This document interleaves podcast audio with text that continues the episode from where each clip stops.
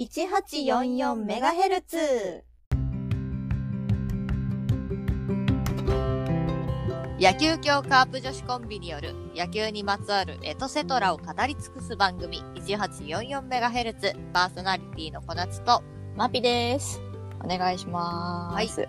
今日で2月も終わりでございます。早かったなまあ、2月はね、早いよね。ぁ。うん。ということは、はい。なんと、春季キャンプが終わるということでございますよ。なんか、あれ？すっごいさ、もうほんと猛スピードで過ぎてったな。ね、一瞬よ。まあね、練習試合も着々と始まってはおりますけれども。ねうん、もうオープン戦ですからね。1ヶ月後には開幕しちゃうんだから。え。ねえ。いやでもなんか、とりあえず中止とかっていうのは聞いてないから良かったのかなうん。とは思うんですけど、どうなんですかね。ねまあでもさ、開幕堂のコードよりもうん、ちょっとびっくりするニュースが入ってきたわけですよ。お、なんでか？まさかのこの時期うに、ん。トレードが成立しました。ね、びっくり。パリーグの話なんですけど、はい。えっと、日本ハムファイターズの横尾選手と、う楽天池田投手のトレードがね。この時期に、もう、だって、キャンプ終わるんよ。そうよ。だおのおのさ、もともといた球団でキャンプを終えてるはずなのよ。どういういきさつなんだろう、これ。ね、なんか、急にだったから、うん。どういう話が死んでたんだと思いながら。トレードはいつも急だけど、うーん。この時期ってでも、え、私が記憶してる限り、初なんだけど。ね、だってさ、キャンプを、まあ、横尾選手は、ね、日ハムで終えて、池田投手は楽天で終えたわけでしょ。大変だよ。どういうこと？だって、ね、党内連携とかさ、そういうのをさ、うんうんうんやっていくわけじゃんか。そうね。今から、オープン戦でもうぶっつけ本番みたいな。いや、しんどいしんどい。う んほんまよい。や、ほんと、ね、まあ、みんなびっくりしてたから。だって、まあ言ったら、まあ、シーズン途中でもだけど、その、サイン覚え直しみたいなさ、そうだよね。しかもトレードってさ、こう、選手たちも急に知らされることが多いじゃない、うん。みたいね。心の準備がって感じよね。ん。ええもう、でも、ね、新天地での活躍を期待したいところですね。うん、そうですね。はいはい。ということで、うん今回も宣言通り、はいゲスト会でございます。先週に引き続き、ジムスさんをお迎えしてお届けしようと思います。1844MHz は、同人アナログ野球ゲーム、卓上野球機構の提供でお送りします。監督はあなたです。選手起用や作戦もあなた次第。実際の野球で起こりうる様々なシチュエーションを体感せよ。サイコロ2つで本格采配。同人アナログ野球ゲーム卓上野球機構。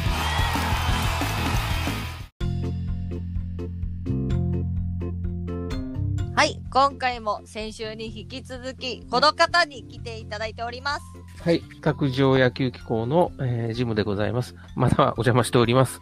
よろしくお願いします。はい。お願いしはい、ます。2週連続ということで。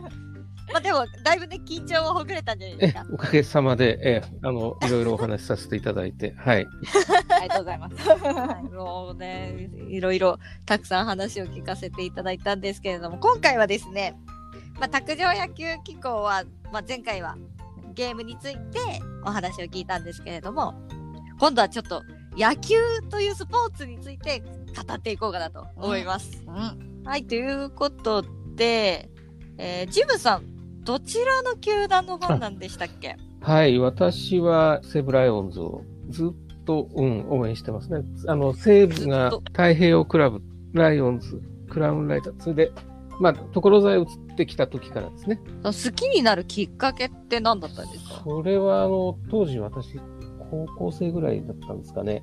まあ、西武線沿線に住んでたんですよ。うん、実家がそっちの方にある。なるほど。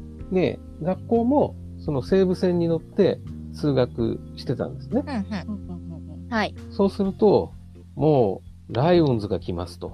ものすごいわけですよ。地元地元に球団が、キャンペーンがすごいわけですよ。まあ、まあ、その西武線ってのはまあ東京から埼玉の方へ走ってるんだけど、はいまあ、その時は僕、東京の方にいたんですけど、まあ、その西武線乗ってたらもう、もう西武線で生まれ育ってますから、まあ、必然的にそういう、あ、地元感覚ですよ、やっぱり。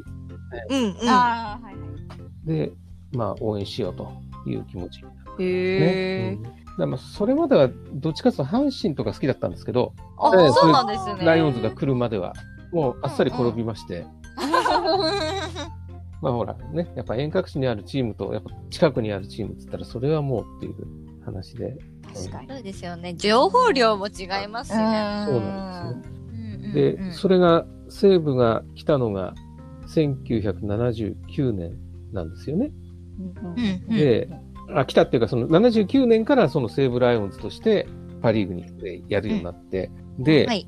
まあ、その時、あの、まあ、所沢にもでっかいね、球場作って、当時としては非常に新しい近代的な、あの、選手もね、いや、田淵を連れてくると、うん。野村克也がいると、あ土井正宏がいると、ね、それから、まあ、太田拓司とかね、とか、まあ、そういう人たちがいーて、うんもう豪華夫人でありますと。うんうん。結構スター揃い。やってきたまあ、結構平均年齢高いわけですよ、ただね。まあ、まあ確かにね。で、えーどんな風になるのかなと思って見てたら、まあ、開幕12連敗で、12連敗して、ちょろっと勝ってまた7連敗とか、なんかそんなようなことを繰り返しても最下位なんですよ。うん。あー、なんか、古き良きカープ味を感じる。まあ、あの、大体こう、オーナーが変わったチームって、選手が出たり入ったりして、まあ、まとまりが、まあ、いきなりは作れなくて、あの、ねやっぱりどうしてもそんなに強く、あの、楽天も1年目広かったじゃないですか。うん。まあ、そ、まあ、それはだからライオンズ見てたからね、まあ、こんなもんだろうと思って見てましたけど、うんまあ、その時の開幕12連敗っていうのが、日本プロ野球タイ記録なんですよね。ああ、そうなんですね。あのー、開幕から12連敗っていうのは、この時のライオンズ、西武ライオンズと、1950なんだ、55年っつったかな？高橋トンボユニオンズですか？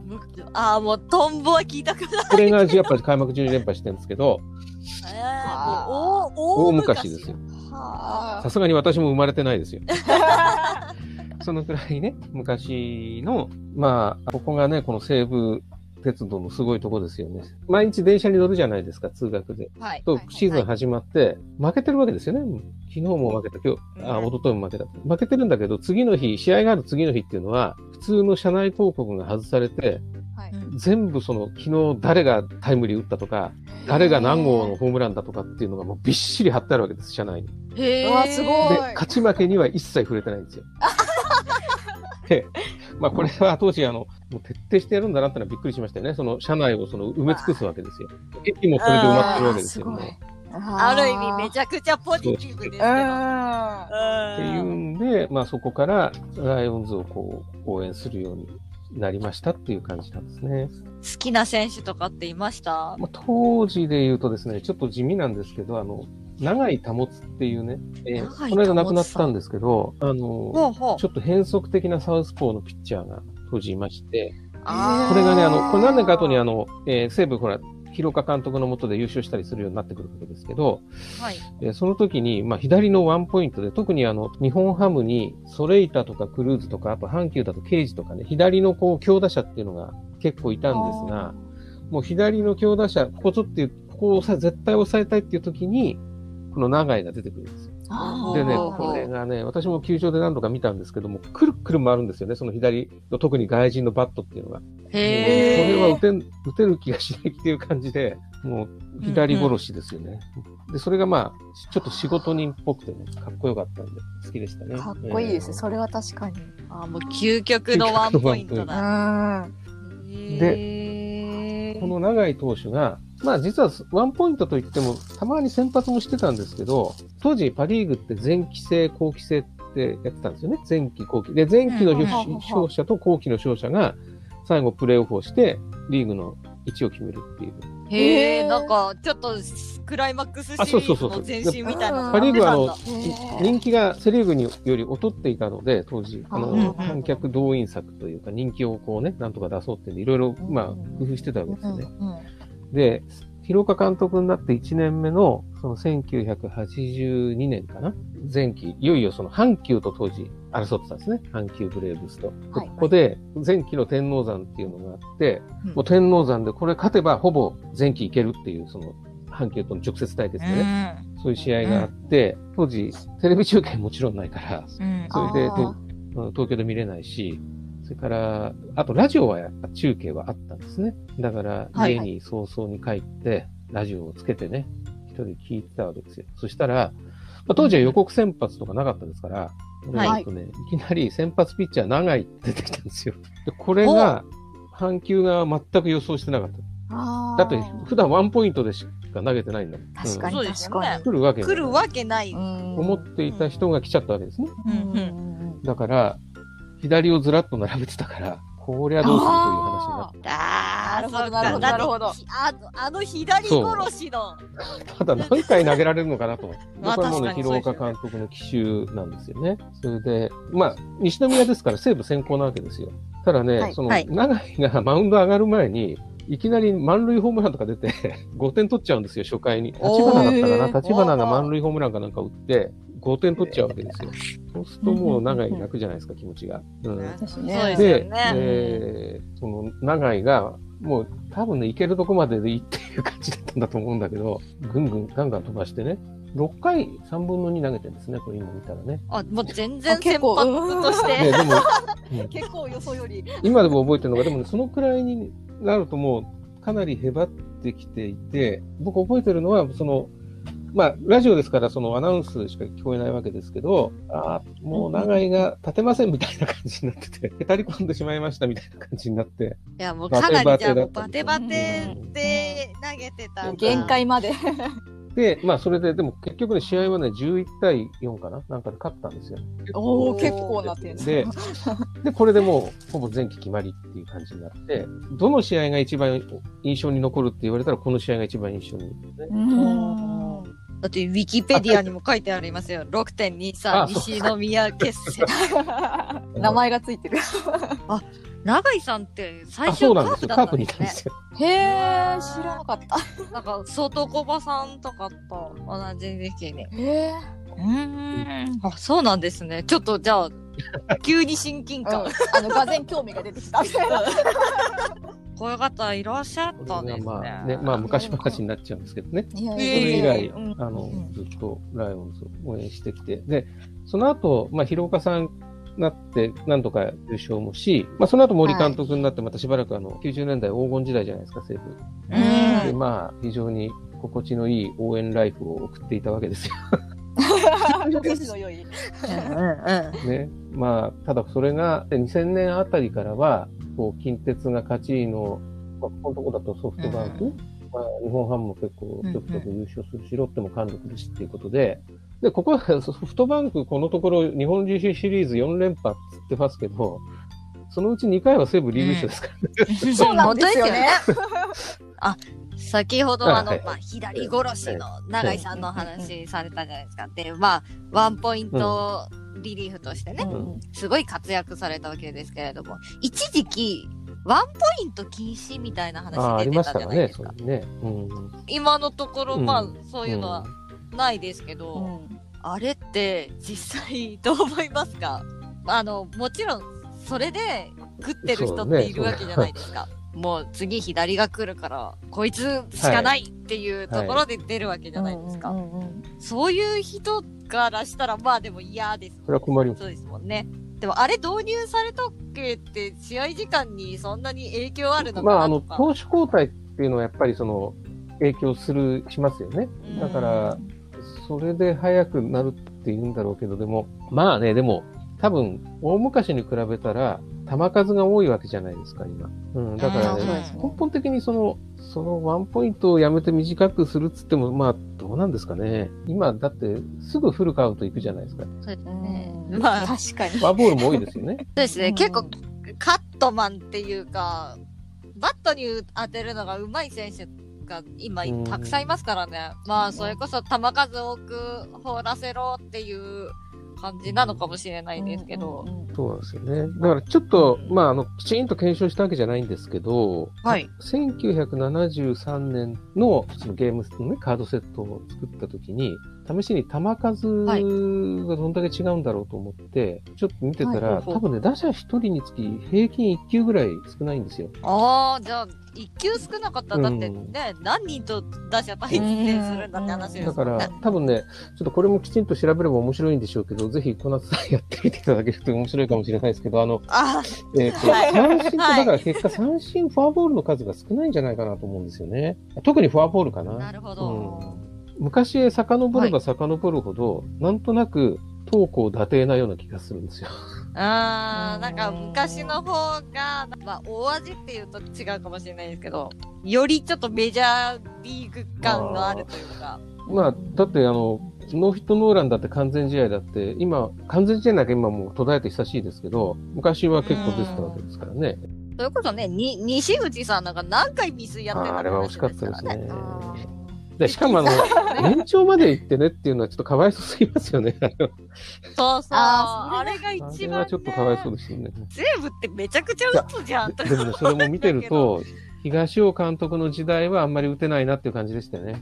うん、ここ、ここに来てね、まあ、割とこう、打ち、打ちますよ、それ。打ち、打つんですけど、その2090年代の終わりから2000年代前半って、あんまりその打てるチームって印象ないですね。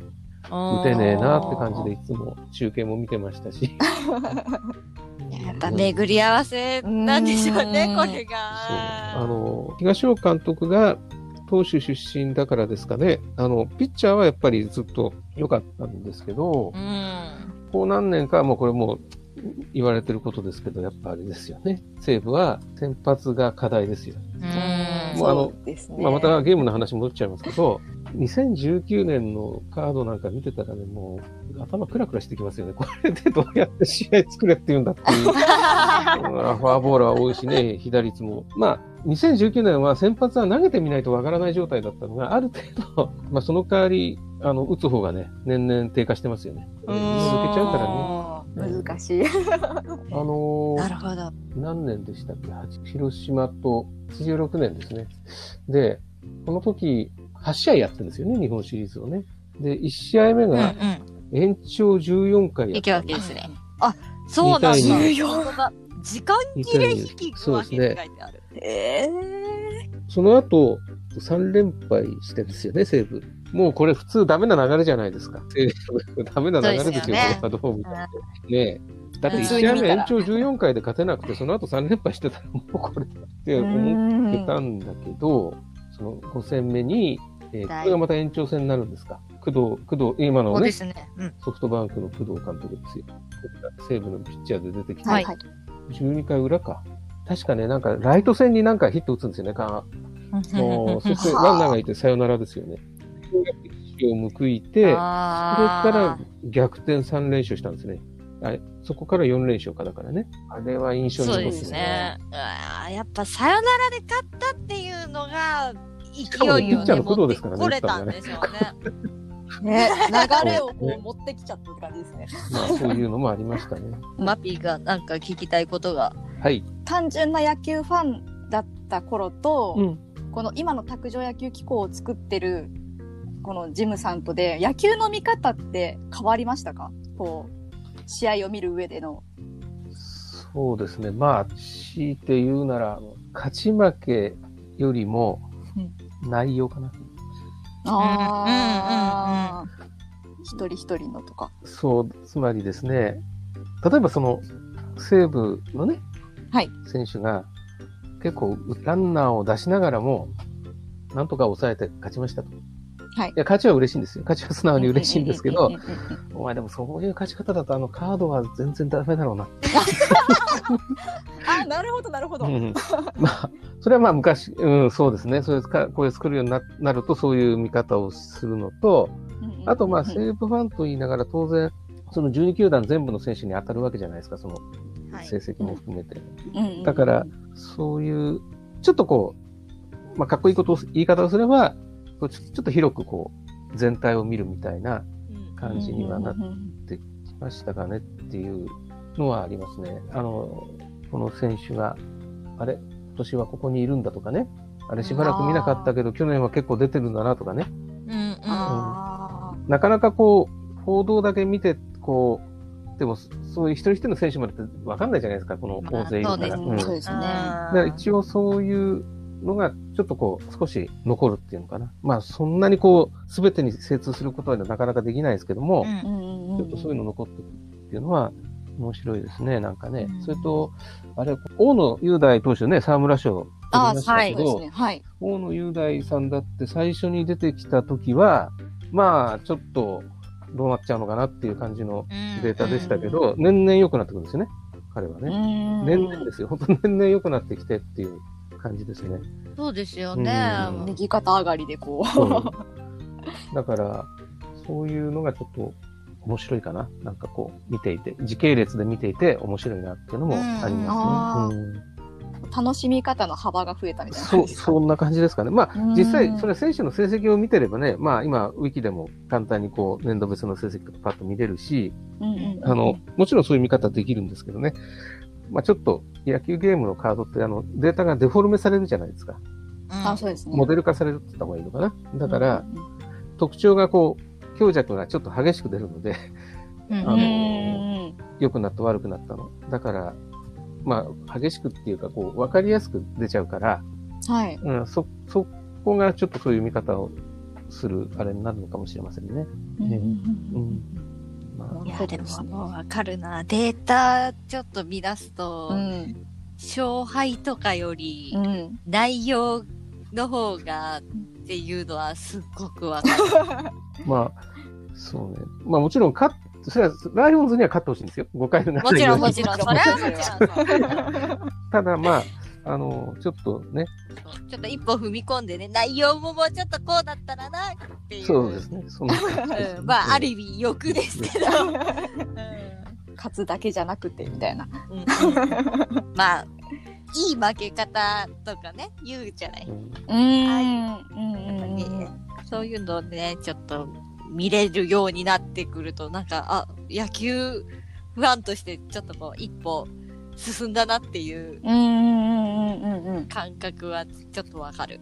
まあ、あまり難しくね、見ても野球つ、あれなんで、あの、まあ、ぼ僕はたまたまこのゲームを作るのが、ライフワークっぽくなっちゃってるから、そういう感じになってますけど、まあ、そうですよね。まあでもね、さっきの、ちょっとまた82年だっけな ?82 年に帰るんですけど、はい。はいあの年その前期優勝したじゃないですか、西武。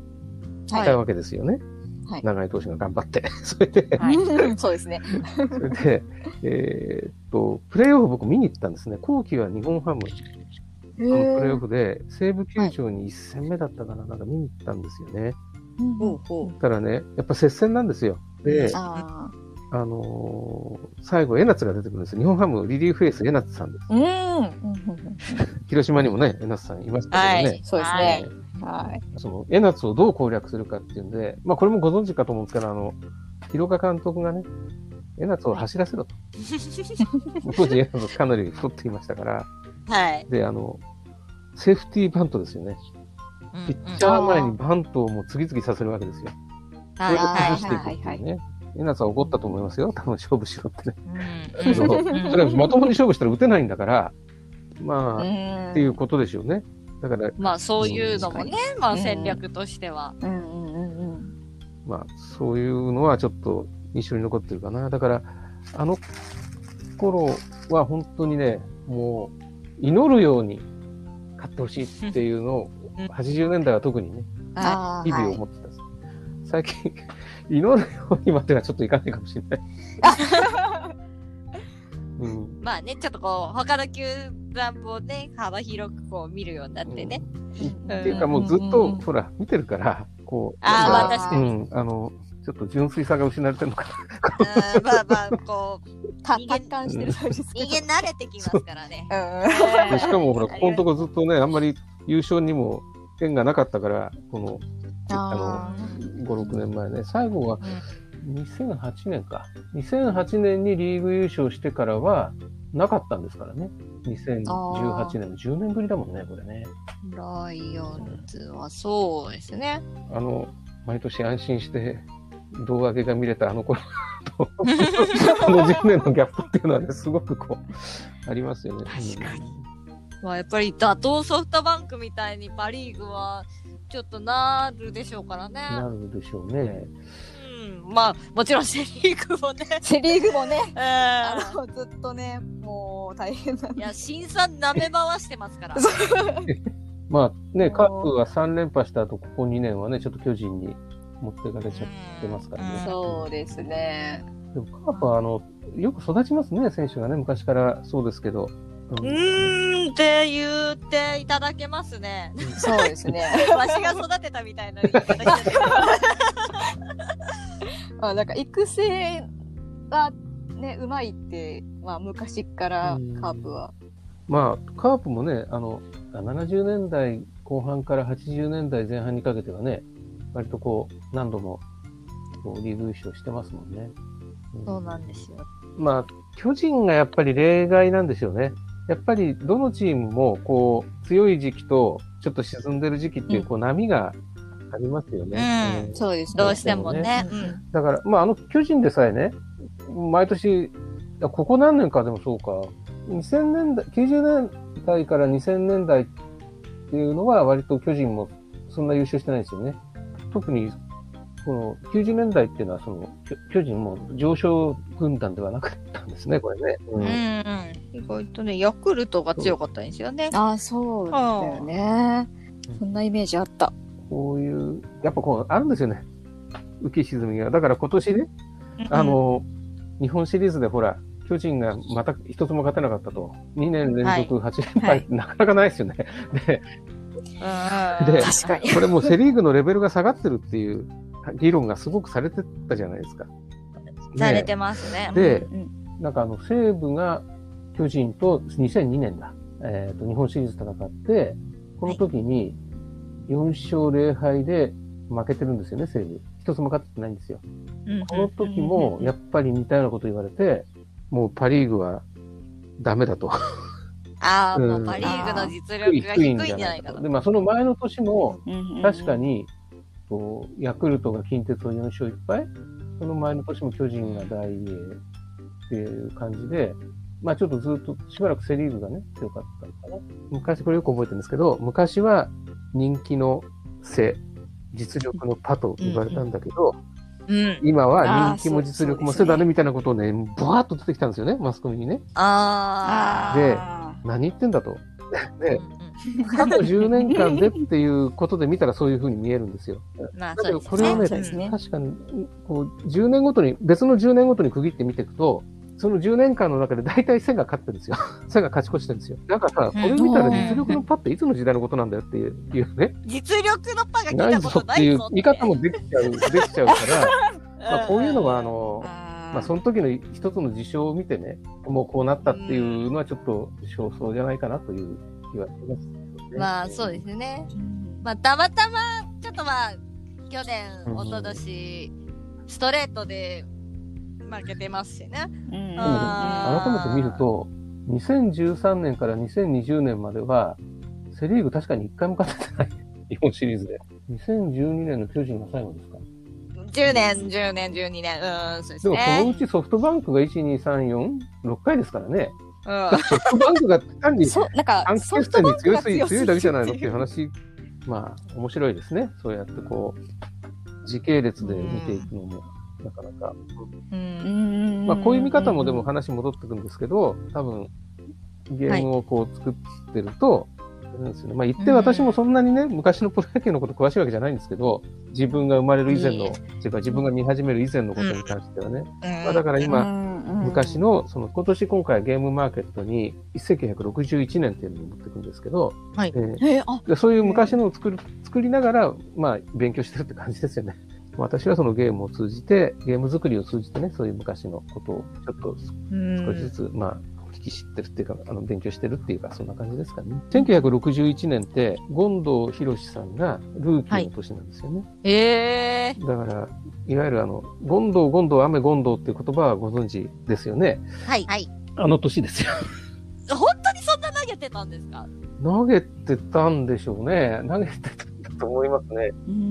まあ、じゃないとそんんな言葉出てこないですうよ。ん、出てこない。うんえっ、と、だってね、えー大体あの、レトロスペクティブシリーズっていうことでタイトルつけてて、1961年は42、103、429.1っていうこうサブタイトルつけてるんですね。で、これは何かっていうと、429.1ってのはそのゴンドウさんが429回3分の1投げてるんですよ。400ってもう、まあ、もうわかんないわ。47試合？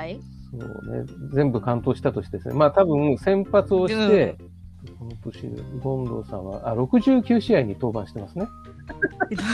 60だって130 130だと思うな。130試合ですね。130試合。半分以上。ねどうかしてますよ。そりゃあ、ゴンドウ、ゴンドウ、雨、ゴンドウ言われるわ。2試合に1試合以上出てきてるわけですから。いやー、え、大丈夫？再放送とかって思われる。確かに。え、これはリアルタイムすぐ再放送。ちゃんとライブですか？って。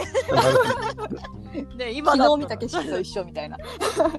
でも1リーグ時代には林康夫さんっていう、うん朝日軍っていうチームがそのピッチャーが541回3分の1で、はいこれが日本記録なんですよね。もう、こう、わけわかんないけど。もう、もう誰も、誰も越せられで、2リーグになってからの、まあ、この429回3分の1ってのは、いわゆるアンタッチャブルレコードっていうんですかね。もう最長不当ですよ。いわゆる。まあ、その後出ないだろうと。うんうんうんそれはもう野球が変わっちゃってますからね、こんな投げ方させられないですよ。で42っていう最初、42、103、429.1っていうサブタイトルなんですけどね、1991年は。これは、はい。えっ、と、42っていうのは、これはこの年、あの、稲尾和久さん、西鉄の、えシーズン42勝。これは、意味分立以降最多で、えー日本がプロ野球始まってからでも多分最多で、同じ42勝っていうのが戦前にあのスタルフィンいて、はいこの人がやっぱり42勝を挙げてる。この二人が最多勝ですね。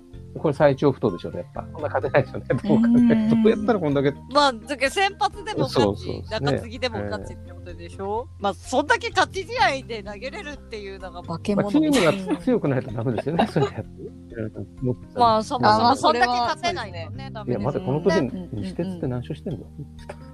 そもそも、そもそも。何何勝のうちの何あの42出場勝3位で確かに確かに。81勝56敗ですね。半分やないか。え、すごい。そそうえ、それそう考えたらちょっと、いや、82勝もえぐいな。そもそも勝ちまでもこの時は南海が85勝で首位なんですよね。あ、でも結構僅差。で、もう一つ、僅差でですね。103という数字をさっき申し上げたと思うんですけど、これがこの年のはい。パ・リーグの最下位、近鉄が103敗してるんですよ。あすごいか、すごい貸しで、出これしてるやん。も日本記録ですよ。まだこんだけ負けたチームない。あ、いやもう、ほ星を上げすぎ。あだから他のチームが80勝とかできてるのかっていう、そういうことですよね。まあまあ、そう。あ、まあ確かにそうですね。オリックスとかの目じゃないよね。最近僕はヤクルトがそうだね94敗でしたっけ？やって話題になりまましたけど。これ届かなかった。うん103敗に。届かなくてよかった。だって140試合やって、ええそうあそれですからこの年だから100パ・リーグは140試合なんですね、この時ね。いや、3桁負けるのはちょっと心が痛い。いや、きついなぁ。なんか勝ち試合見に行った人も宝くじ当たった気分じゃそない？の通りですね。ねえ。でも確率的には同じぐらいなんじゃないの？ほんとね。まあ、そういう、まあ、もともとの興味は、その、権藤、権藤、雨権藤と言われた、権藤博さんがう、ん、うん。一体その、どんなデータになるんだろうっていう、まあ、そういう興味ですよね。ああ、なるほど。確かに確かに。作りました。そういうトピックみたいなのええをピックアップして、この年はどうだったんだろうっていうところから、そねその昔の、に取り掛かるきっかけというか。これは、あの、もともとこの時代のものを作るのはもう不可能だと思ってたんですよね。データが集はい、められない。もうデータが集めらんない。でえっ、と前回でしたっけ、あの、日韓テーブルから打ち込んでますよっていうお話をさせていただいたと思うんですけど、はい。日韓テーブルっていうのも1963年か、本格的なのは64年ぐらいかな、からしかない、ないっていうのは調べて分かったんですよ。そうすると、まあ、国会図書館に行けば古い新聞のマイクロフィルムがあるので、えっ、と、そこからコピーすれば、その、日韓テーブルがある頃からのは、まあ、ある程度揃えることができる。まあ、あと、この間ご紹介した電動博物館の図書室にも、まあ、はい。あの、でも調べることはある程度、ある程度まではできると。日韓テーブルがない時代っていうのは、もうし調べようがないんですよね。もともとは。で、それが3年ぐらい、3、4年前ですかね。その、そのさっきの図書室ではい古いスコア、公式戦のスコアを1958年から閲覧できますっていうことになったんで、えーいや、すごいですよね。で、うんあ、そんなら作れんじゃないって思って通ったんですよね。すごい。あの、公式戦のスコアっていうのは本当のスコアですから、はい。はいそれを読んで、例えば日韓式にウアンとかサーンとかね、こう変換、じうん脳内で変換してこう書き写していくわけですよ。で、はい。はいえっ、と、NPB のスコアっていうのは、その、いわゆるその KO 式っていうスコアで、うん、つけられてるんあ、ですね KO 式なんだ。我々知ってるのは、あの、まあ、うん小夏さんとかスコアつけたりされるかとかあれですけど、あの、早稲田式ですね。だから、はい。僕も KO 式なんかうん読めないわけですよ。KO 式読めないんだけど作るためには読めるようにならなきゃいけないって、で、そういえばなんかその。説明してた本があったなと思って、本棚ひっくり返したら、あの、スコアの付け方っていう2000年ぐらいの本があって、それに早稲田式と慶応式をはい併記してこう、解説してる本があってあったんですよ、たまね。まあもちろん、博物館にもこう簡単な、あ、てか NPB のサイトにもその見方の、あれは載ってるんですけど、ありますね。多分それを買った時には、慶応式のスコアの読み方なんか多分必要なかったはずなんですよ。いつかなんか役に立つかもしれないって買った記憶があるんですよ、確かそれがおー、20そ年のいつかが来てしまった。思ったんだなと思って。大変ですよね。うーん。あの、NPB でこのスコアのね、KO 式のスコア解説されてるページね、なぜか、うん2016年10月22日土曜日の広島対日ハムの、ああ。はい、スコアブックに記入しましょうっていう、スコアブックに記入してみましょうみたいなのね、書いてあって。もうこんなところでもうカープがあったじゃん。まあ今はね、本当何でも、うんもう、本当何でもデータで出てきますからね。まあ、インターネットがあるし、その、昔と比べてちょっと調べようっていうのが非常にこう敷居が低いですよね。うん。まあ、ある意味いいうん時代だなと思いますよね。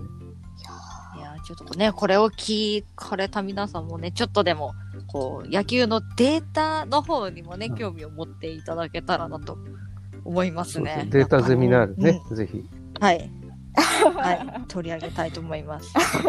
はい、ということで熱が入ってきてね、まだまだ楽しいお話が尽きないんですけれども、そろそろちょっとお時間がね、迫ってきてしまいましたんですよ。そう、めっちゃね、名残惜しいんですけども、えー最後に、えっと、ジはい。ムさん。4月の11日日曜日ですね。東京ビッグサイトでゲームマーケットというはいボードゲームのイベントが、あの、あるんですけれども、そちらへ出展させていただきます。あ、ゲームマーケット自体は10日11日です。私11日の方に、あの、卓上野球号として出展します。で、出展物としてははい、2020年最新のおカードセットと、あとは、トロスペクティブシリーズっていうことでですね、1985年、それから1961年のカードセットも、まあ今それに向けて制作中ですので、持っていければというふうに思思っております。あと、まあ、そこの出店物等に変更等ある場合は、あの、ツイッターの方で随時、あの、お知らせしていきますので、卓上野球機構、事務局、うんアットマーク、TBO、アンダーバー、JIM、こちらをフォローしていただければと思います。よろしくお願いいたします。はい。まあ、概要欄にもリンク貼っておきますんで、気になる遊びたいという方はぜひチェックしてみてください。はい。ということで、本日も卓上野球機構のジムさんにお越しいたはいだき、ました。ありがとうございました。ジムさん、ありがとうございました。野球協カープ女子コンビによる野球系ポッドキャスト番組 1844MHz プロアマ問わず、観戦記、成績、セーバーメトリクス、球場グルメ、写真の撮り方、メイク術などなど、野球にまつわるエトセトラを語り尽くします。毎週日曜日お昼の12時に各種ポッドキャストにて配信中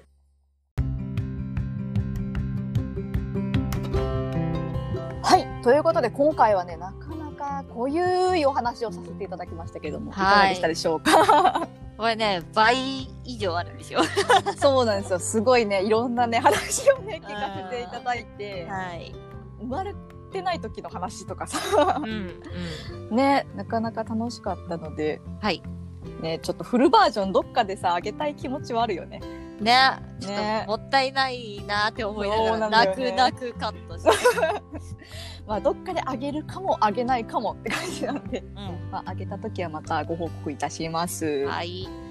でですね、まあ、はいオープニングでも話したんですけど、んオープン戦が始まりますね。始まりますね。いよいよ。とそういよいよ始まります。うん。なんとねマッピさん2試合取っております。おー。ので、はい。えーえーと来週の日曜日と再来週の日曜日にはい2週連続でね観戦に行きますのでそろそろやっとベースボールダイアリーが更新できるかなと 思いますやので、。ねまあ、皆さんもねオープン戦行くよっていう方はぜひぜひメールを送っていただけると嬉しいです。はい。カープ戦じゃなくていいんでね。そうカープ戦じゃなくていいのよ。カープ戦はね、逆に、あの、知っとるんよ。見てるからね。見とんよ。だけど、ほんまに、その、他球団の情報をね、お待ちしております。ねパ・リーグとか本当になかなか手が届かないので、めちゃめちゃ気になっております。はい。であの小夏さんはオープン戦は？ちょっとまだね、う怖いので、んね確かにねはい、行きません。またね大学野球とかもどうなるかねわかんないけど。そうなんですよ。う。ん。まあ、大学野球も、オうん。ープン戦がこう、始まるわけですよ。うんうんうん行けたらなとは思うんだけど、その、うんうん。大学のグラウンドでやるので、そうだよね。そもそもいいのか行ってという、確か はい、という感じなので、に、まあ、ちょっとわからないです、こちらも。そうね。まあ大学野球も行けたらねまたお話をねはい。し、ようかなと思っておりますのではい、お楽しみにしていただければと思います。はい、1844MHz では皆様からの感想や質問などのメッセージを募集しております。ツイッターのアカウント、アットマーク 1844MHz、もしくは番組概要欄のメールフォームやスタンド FM のレターなどからぜひ番組に参加をお願いします。はい、ハッシュタグ 1844MHz で感想もつぶやいていただけると嬉しいです。その他 SNS などのリンク集は概要欄チェックしてください。そういえば、スタンド FM のおすすめチャンネルにね、うん。あの、この 1844MHz がトップで上がっておりまして、いや、本当にありがたいことでございます。はい、おおかげさまでね、うんあの、スタンド FM のフォロワーもね、増えまして、うん。はい、徐々に再生数もはい。上がってきております。はい、これからも頑張ります。はい、よろしくお願いします。ということで、また来週お会いしましょう。お相手はパーソナリティの小夏と、まピでした。1844MHz は、同人アナログ野球ゲーム、卓上野球機構の提供でお送りしました。